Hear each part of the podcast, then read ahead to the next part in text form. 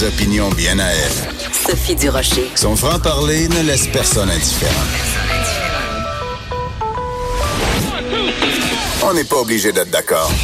Bonjour tout le monde, c'est Sophie Durocher, très contente de vous retrouver aujourd'hui au micro on n'est pas obligé d'être d'accord. On est mardi le 28 mai 2019, donc très bientôt, à compter de la semaine prochaine, en fait, ça va être le Grand Prix de Montréal. Et qui dit Grand Prix dit évidemment euh, carrosserie rutilante et euh, d'autres sortes de carrosseries aussi qui sont en vente sur le territoire de Montréal et autour pendant le Grand Prix. Vous le savez, c'est une période où il y a énormément de prostitution à Montréal. Et comment on fait pour euh, prévenir l'exploitation sexuelle? Comment on fait pour euh, éveiller les esprits, conscientiser les gens? la police de Montréal, la police de Longueuil, la police de Laval se sont réunis et ont rencontré des gens dans le milieu hôtelier pour prévenir les gens puis leur dire ben soyez alerte, ayez les yeux ouverts, peut-être que vous allez être témoin de formes ou d'autres d'exploitation sexuelle. Alors on va en parler avec Ghislain Vallière qui est relationniste au service de police de Longueuil et Valérie Pelletier qui est une survivante de l'exploitation sexuelle et ils sont tous les deux en studio. Bonjour à vous deux. Bonjour. Merci d'être là. Euh, avant que l'émission commence, Valérie, vous me faisiez remarquer que c'était assez particulier pour vous aujourd'hui d'être assis à côté d'un policier parce qu'il n'y a pas tellement longtemps, Ghislain, s'il avait croisé votre chemin, il vous aurait arrêté, il vous aurait mis les menottes. C'est possible avant 2014, avant qu'on ait le, nouveau cadre de loi qu'on a qui décriminalise complètement la personne qui se prostitue, mais qui criminalise les clients et les proxénètes.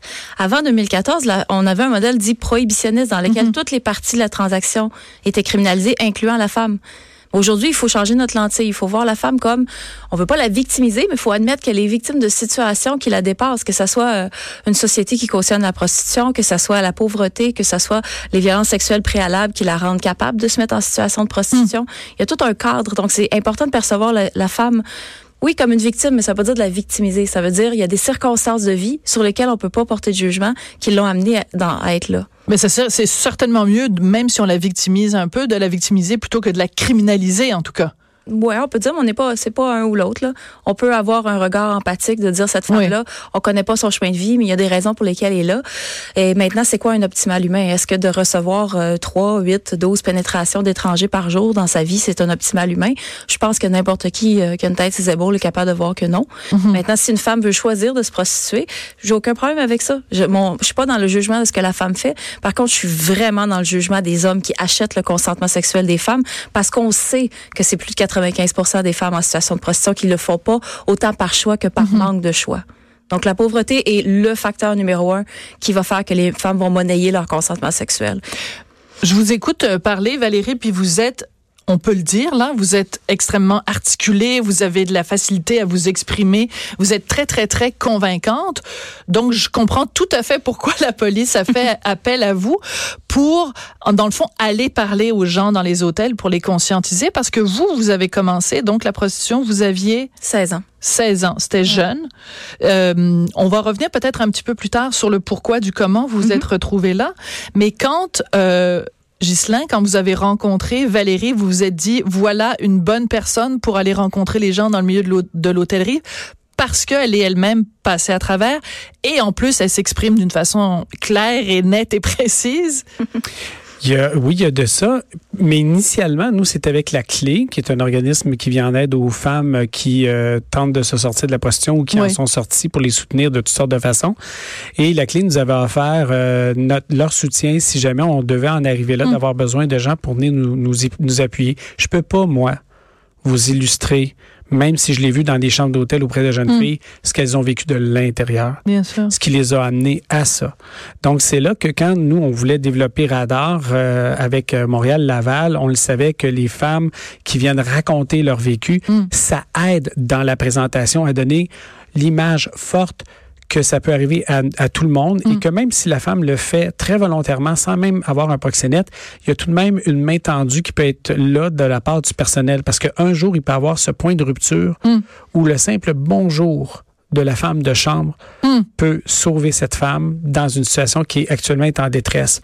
Euh, ça peut être un choc post-traumatique qui lui arrive de façon subite suite à un épisode. On le sait jamais. Mhm. Il y a toujours l'image de la jeune fille, un peu comme dans la fugueuse, là, en détresse totale, violentée, les marques sur son corps. Oui, ça existe. On, on le nie pas, même au contraire. Mais parfois, c'est C'est invisible. très évident, ça. Ouais. Puis là, à ce moment-là, les gens vont faire le 911 si ça va. C'est la subtilité entre les deux. Donc, et c'est là que quelqu'un, oui, comme euh, Valérie, peut amener un niveau de, dis- de discussion et de, de, de réalisme que je peux pas amener. Ça sûr. convainc les gens de l'entendre 15-20 minutes. Il y en a d'autres qui le font de l'équipe de la clé. Valérie en est une. Parce que vous nous parlez du projet Radar, donc c'est l'idée d'aller, vu que bon, la prostitution, c'est en général dans des soit des hôtels, des motels ou parfois dans des hôtels de luxe, hein, de- ça, ça, ça a lieu là aussi, de, de conscientiser le personnel.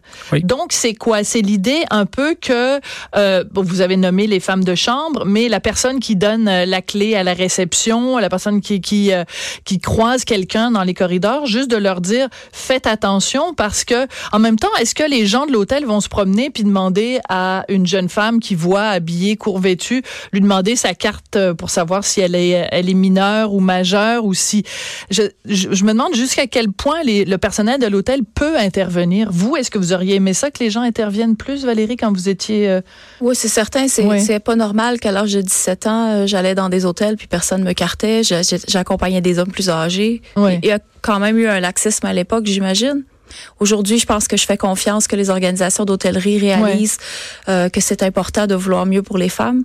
Puis euh, d'au moins, euh, sais, c'est pas d'être dans le jugement de valeur de ce qu'une femme fait, c'est de dire si moi, par exemple, parce que j'ai toujours consenti à ma propre exploitation sexuelle, j'étais willing, j'étais, j'avais l'air forte, j'avais l'air détachée.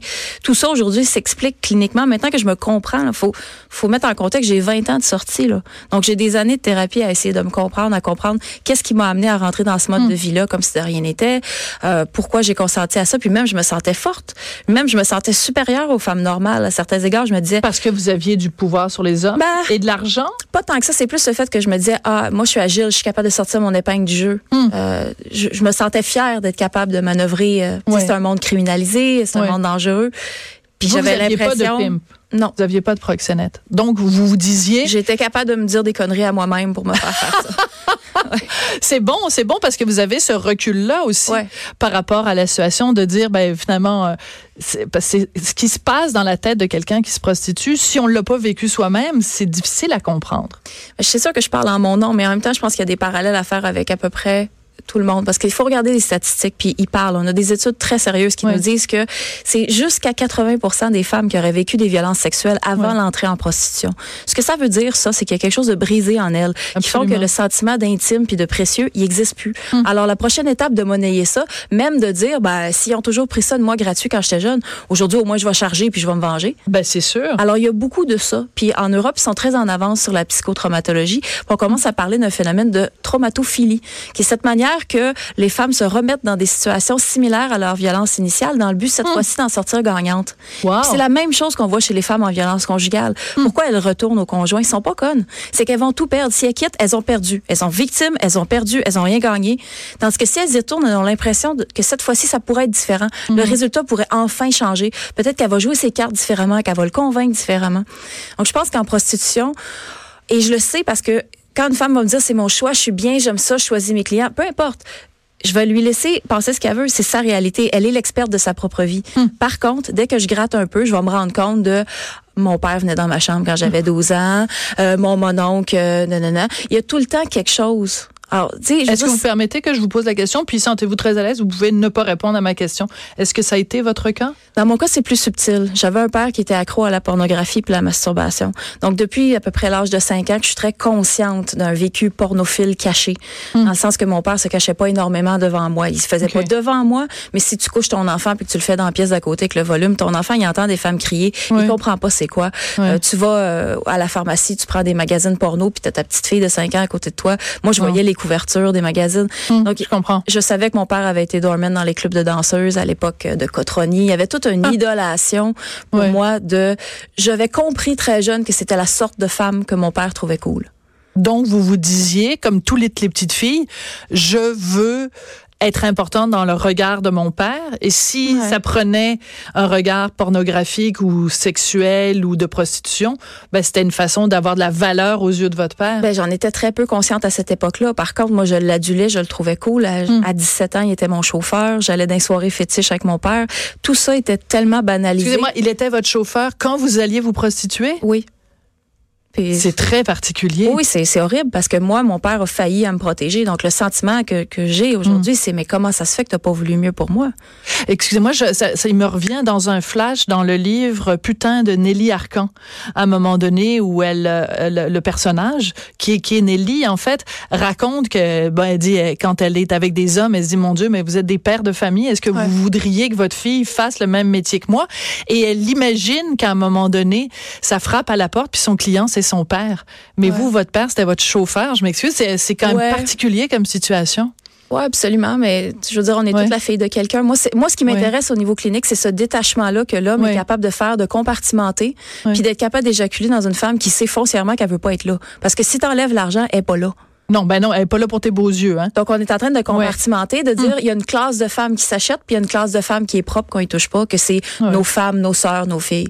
La maman Mais la, fille d'un autre, c'est ça. Fait qu'on est toujours dans cette dichotomie. Très de la mère et de la putain. Puis euh, en tout cas, il y a, y a, plein d'analyses qui me sont vues longtemps après que j'aurais jamais eu à l'époque. À l'époque, moi, j'étais dans ma réalité. J'essayais de me sentir forte, empowered. Euh. Ouais. Et qu'est-ce qui a fait, vous dites, ça fait 20 ans que vous en étiez, euh, vous en êtes sorti. Qu'est-ce qui, qui fait qu'il y a 20 ans, à un moment donné, vous vous êtes dit, ben, j'ai le goût de faire autre chose dans la vie, je suis tannée de ce mode de vie-là? Ouais. On a tous des déclics de manière différente. Euh, dans mon cas, c'est le jour où j'étais quelqu'un qui compartimentait énormément mes vies. Hum. Il y avait Valérie, la personne, la personne qui se prostitue pas, qui est intelligente, qui aime la science, qui est nerd. Puis il y avait le nom que je m'étais donné d'emprunt dans lequel justement j'ai une double vie. Puis je compartimentais tellement mes vies, puis j'avais tellement des rituels de douche puis d'hygiène. J'étais un peu germophobe. Okay. Tu n'aurais jamais pu trouver une molécule de client chez nous. Mes vies étaient tellement séparées. J'arrivais chez moi, j'avais un rituel de douche euh, hmm. pour sentir que j'enlevais la saleté psychologique. Puis ensuite, dès que je sortais de la douche, j'étais revenue. J'étais Valérie, puis je retournais dans ma vie. Que c'est spécial. Ouais, on a toutes nos façons de survivre. Hein? Tout à fait. Tout à fait. On s'adapte. C'est ça. Puis moi, j'ai toujours gardé une grande euh, distance avec les clients. Je leur faisais pas croire que je les aime ou que je, leur donnais pas mon numéro. Je, je séparais, je compartimentais énormément mes vies. Fait que moi, c'est ça qui m'a aidé à survivre dans ça. Mais de faire cet état de dissociation grave là pendant mm. longtemps, ça nous rattrape à un moment donné. Mm. Parce que quand on, c'est pas vrai quand on fait un client qu'on ressent la pénétration comme on le ressentirait quand on est avec quelqu'un qu'on aime ou quelqu'un qui nous attire. Donc on se bloque, on se bloque de nos sensations physiques. Mais au niveau de la traumatologie, on le sait que ça va quelque part. Ça va dans une petite mhm. boîte noire de sensations qu'on veut pas ressentir, que notre cerveau il, se fragmente pour pas. C'est, c'est trop, c'est too much mm. de vivre ça euh, day in, Donc c'est quoi, c'est votre corps à un moment donné qui vous en va envoyer le signal que c'était plus capable ou vous avez pété les plombs ben, dans la, entre les deux oreilles? Dans mon cas, il y avait eu un, un week-end où on était euh, avec euh, des nouveaux amis, puis il y a un homme qui me connaissait comme Valérie dans ma vraie vie qui, qui m'a proposé de l'argent pour du sexe puis j'ai snappé parce que Valérie fait pas ça. Ben non. Fait que moi ah! ça a vraiment fait un gros euh, slash particulier. J'ai vécu comme un état de décorporalisation, je me suis sentie un peu flottée au-dessus de moi-même, wow. comme si j'observais puis en fait, beaucoup d'entre nous racontent ça, cet état de hum. quand tu snaps et que tu le comprends, puis tu pourrais pas faire un client de plus. Maintenant, imaginez la femme qui a, qui a eu ce snap là, puis qui est obligée de continuer de faire des clients pour nourrir ses enfants. Tu sais, la prostitution de fin de mois là, c'est courant, c'est Il y en a beaucoup dans le quartier ici, euh, coin de Sainte-Catherine et Berry là. Ben moi, j'habite le quartier où je me suis prostituée il y a 20 ans là. J'ai jamais bougé moi là là. Fait que j'ai, non seulement j'ai vu ça évoluer en partant de la prostitution de rue sur la rue Ontario, qui est maintenant rendu beaucoup de du proxénétisme, chose qu'il n'y avait pas. Moi, dans mon temps, c'était très rare les proxénètes c'est pas la culture en fait. On se rappelle, euh, il y avait les bikers, mm-hmm. ils géraient des grosses agences d'escorte ou des choses de même, mais ils touchaient pas à aller recruter des jeunes filles dans les écoles. Non. C'est quand ils ont tassé les bikers avec la grosse opération fin des années 90, sont arrivés les gangs de rue avec vraiment une autre culture de gang. Hmm. C'est là que le proxénétisme est devenu rampant. Mais ça, c'était après moi. Oui. Euh, Ghislain, je vous vois euh, approuver quand euh, Valérie parle de ça.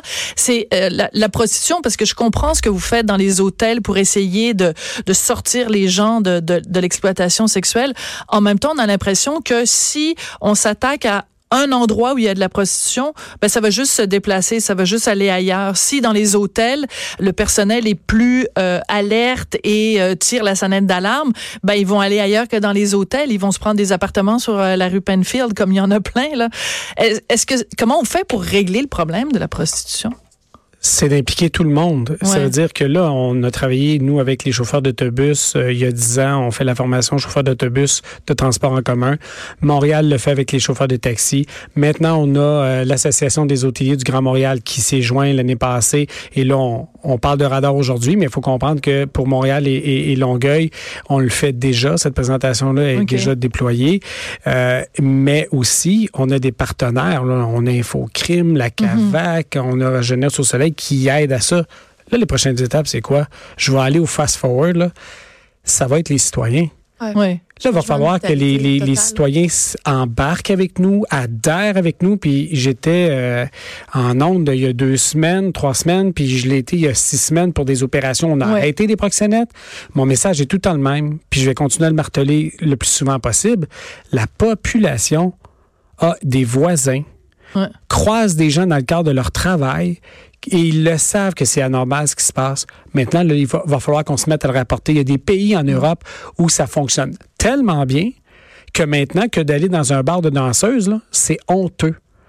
Le fameux rituel du tu passes à 18 ans, on t'amène au bar de danseuses, c'est une honte si tu fais ça. Socialement, il y a un les enterrements de vie de garçon euh, dans les bars de danseuses. En même temps, excusez-moi de poser la question d'un point de vue, mais mais la prostitution et le bar de danseuses, il y a forcément un lien. Ah les gens qui sont dans les bars de danseuses sont forcément des femmes qui se, qui se prostituent. C'est un continuum de sordide. C'est comme ça que j'aime le dire. Wow. Parce que Premièrement, à partir du moment où ils ont mis des cabines partout, c'était vers 2001 là, qu'il a commencé à avoir des cabines partout.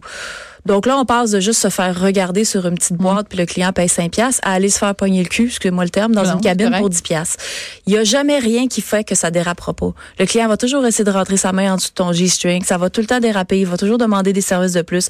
Des femmes pauvres vont toujours finir par offrir des services de plus. Mm. On peut pas les blâmer, elles sont dans leurs conditions socio-économiques, elles ont mm. besoin d'argent. Sans compter que les bars chargent des prix de fou aux filles pour travailler là. C'est une forme de proxénétisme mm. aussi, ça.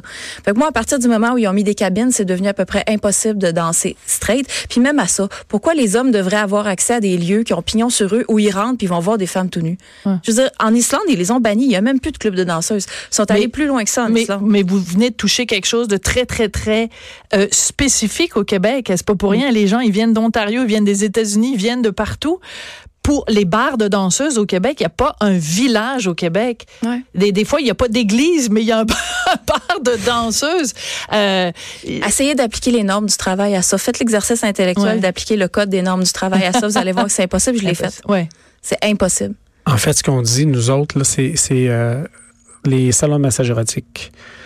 Les bars de danseuses, c'est de l'exploitation sexuelle et c'est sous l'emprise d'une industrie très puissant, très lucratif qui a un lobbying excessivement convaincant de rendre ça banal au maximum l'exploitation des femmes sous toutes ses formes. Donc, que tu sois dans un salon de massage érotique ou sur un stage à danser nu, c'est une forme d'exploitation parce que j'ai rencontré une femme qui l'avait fait pendant des années, danser sur euh, un stage et elle m'a dit, euh, à la fin, moi, j'avais l'impression que les hommes me violaient du regard. Hmm. Donc, c'est, ça revient exactement au même. C'est à un autre niveau physique, peut-être, hmm. mais pour la femme, le traumatisme s'installe d'une autre façon, mais il est hmm. quand même là. Et demander à une femme qui danse sur, euh, sur un stage comme ça, si euh, lors de la rencontre de la maternelle où on demande aux parents, que faites-vous dans la vie? Est-ce qu'elle va donner son vrai métier? Non.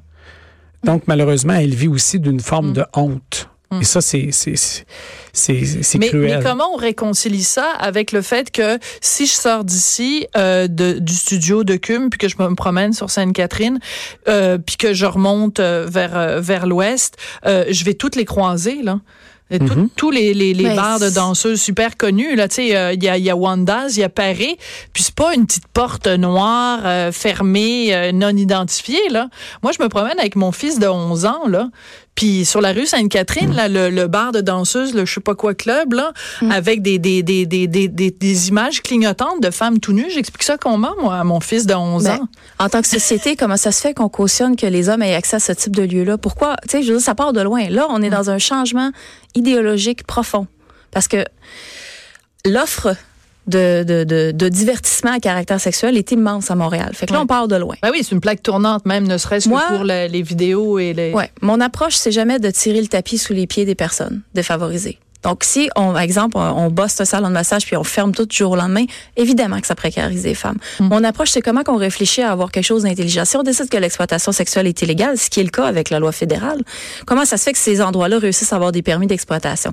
Si on prend les salons de massage, une manière raisonnable et législative d'arriver à des résultats, ce serait de créer un ordre professionnel des massothérapeutes. Comme ça, il y aurait des listes d'actes désignés. Et si tu fais des choses qui sont pas dans les listes d'actes désignés de la profession massothérapie, un petit happy ending. C'est ça, t'as pas de, pas de permis d'exploitation tu T'es pas un commerce légal. Et, mais Donc, il faut y aller des façons raisonnables. Il faut envoyer des travailleurs de milieu pour aller commencer par avertir les femmes des changements de loi qui s'en viennent, offrir des services. Alors, je vais euh, faire l'avocat du diable. OK? Parce que l'émission s'appelle On n'est pas obligé d'être d'accord. Puis là, je trouve qu'on est un petit peu trop d'accord. Oui, il me semblait. Alors, euh, quelqu'un qui vous dirait, euh, moi, je connais des danseuses, elles adorent faire ça. Vous parliez tout à l'heure, Ghislain, avec tout à fait, et je respecte le témoignage de cette dame-là, qui disait qu'elle sentait que c'était comme un viol par les yeux, là, que quand mhm. les hommes la regardaient, que c'était une forme de viol. Il y a des femmes, sûrement, qui aiment être regardées, qui aiment être désirées sexuellement, qui aiment danser, qui aiment tu sais, Mélodie Nelson, qui est quand même une, chroniqueuse super connue, qui ne se cache pas, puis elle, elle a pas de problème à dire aux enfants, à la directrice d'école, que son métier, c'est ça, d'être escorte, euh, ou d'avoir été escorte.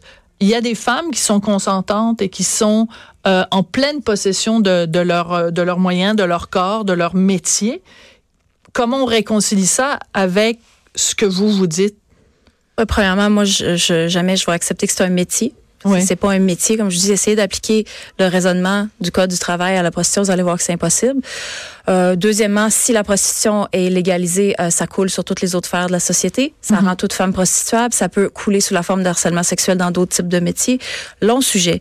Qu'est-ce que je fais avec ça? Moi, là, je ne débat jamais des femmes qui se considèrent que c'est mon choix, je suis bien là-dedans. Ça lui appartient. C'est pour ça que je suis abolitionniste et non mhm. prohibitionniste. D'accord. Mon but, c'est pas de l'empêcher de faire ce qu'elle veut. Maintenant, je pourrais émettre des réserves que peut-être qu'elle comprendra pas. Puis on m'aurait émis ces réserves-là quand j'avais 17 ans, puis probablement que je les aurais envoyées chier. Parce que j'étais pas prête à comprendre le coût cumulatif d'endosser ça, de se rendre disponible sexuellement à des mhm. hommes. Parce qu'il y a tout un chemin de vie qui m'a conditionné à être capable de faire ça. Puis il y a toute une culture pornophile en société qui fait que c'est cool et valorisant.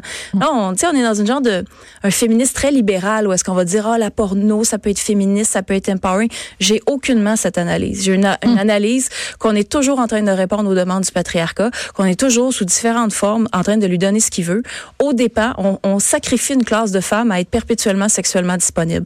Je rappelle aucune femme ne veut se percevoir victime. Oui okay. mais en même temps de la porno juste pour continuer votre argument parce que j'aime ça cette partie de ping pong là avec vous euh, de la porno il y en a des, y a des femmes qui en consomment c'est comme parce que vous parlez du patriarcat je comprends votre point de vue. mais les femmes endossent ce patriarcat et jouent le jeu du patriarcat. Comment une femme peut améliorer sa condition en société, c'est en devenant comme un homme?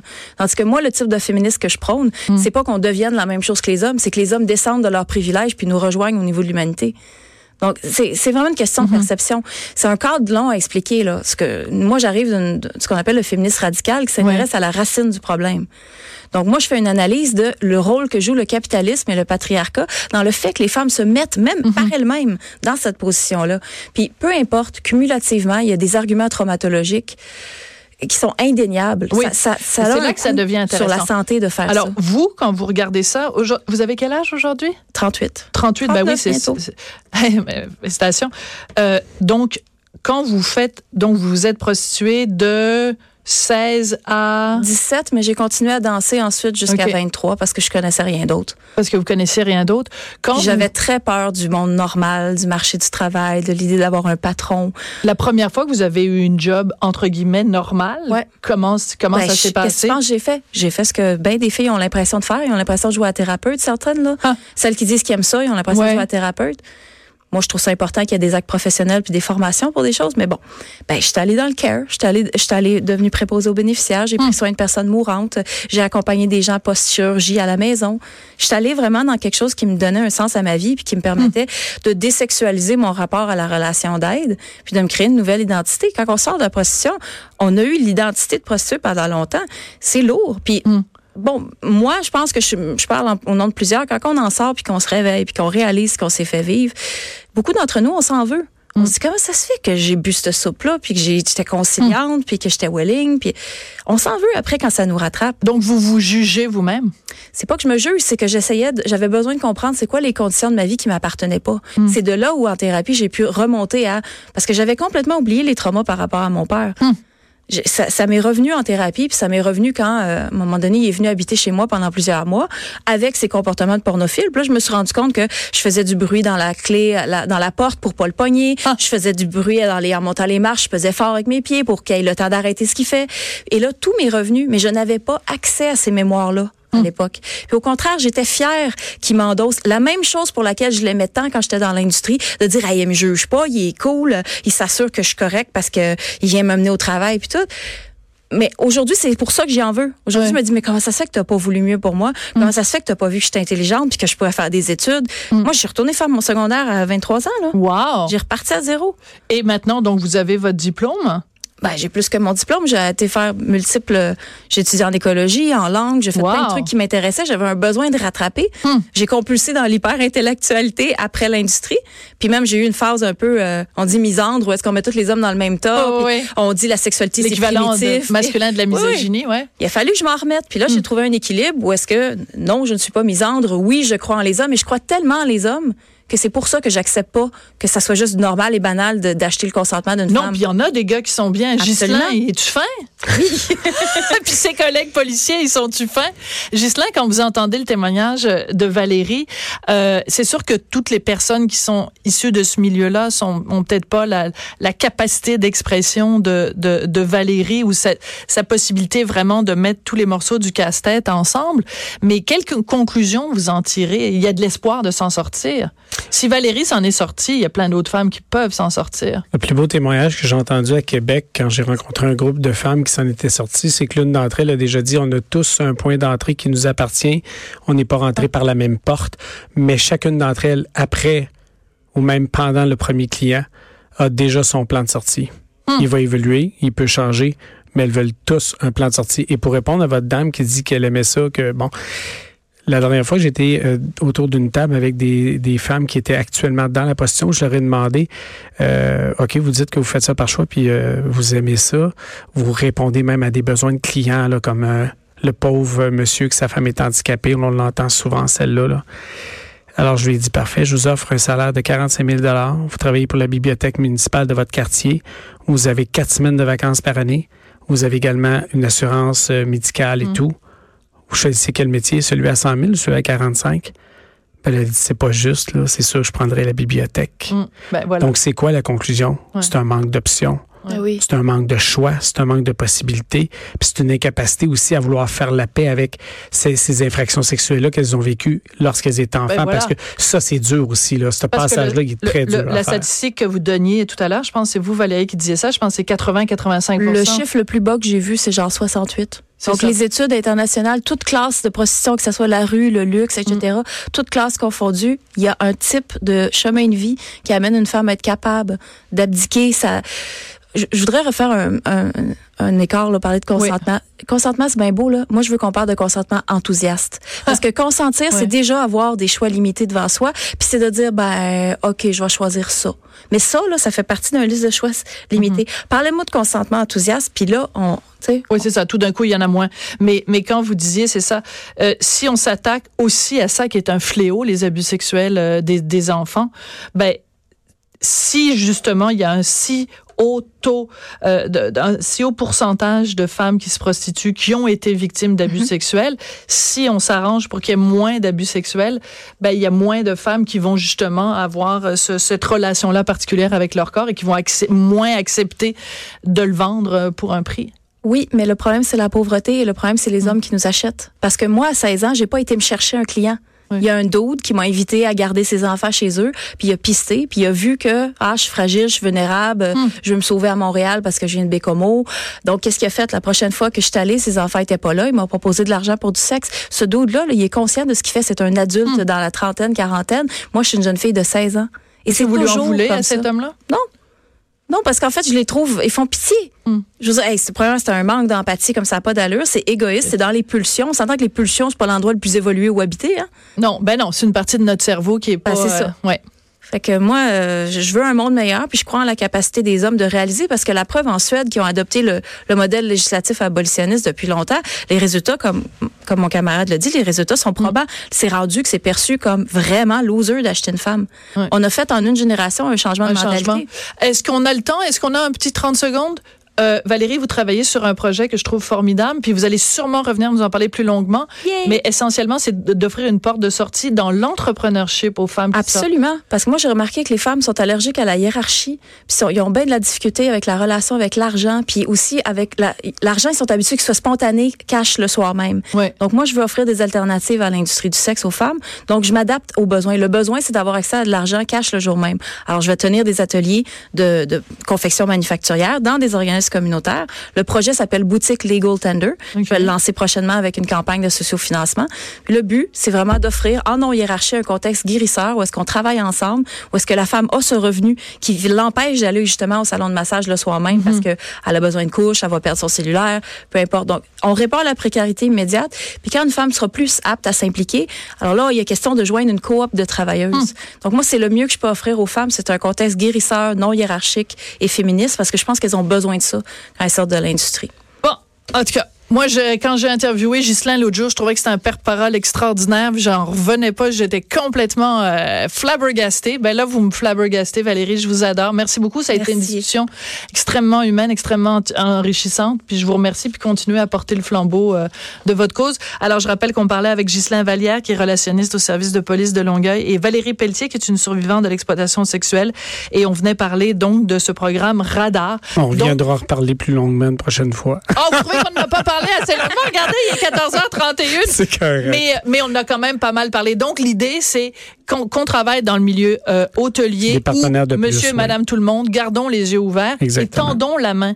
On ne sait jamais comment la personne va réagir. Si on pense qu'il y a quelqu'un qui se prostitue, tendons-lui la main, tendons-lui l'oreille peut-être qu'on va être surpris du résultat. Et de grâce, ne soyez jamais dans le jugement. Et le pire qui va arriver, c'est qu'une femme va se faire offrir aimerais-tu faire autre chose? Puis si elle dit non, elle va continuer sa business as usual, il n'y en a pas de problème. Hmm. On n'est pas dans le jugement de la femme. On est en train de s'attaquer au problème à la source qui est les hommes qui structurent la revente des femmes et les hommes qui les achètent. Merci beaucoup, Valérie et Ghislain. Après la pause, un sujet complètement différent. Les prix des bouteilles ont encore augmenté à la SAQ. Il me semble que, hein, on parle de toutes sortes de sujets. On n'est pas obligé d'être d'accord. On se retrouve après la pause.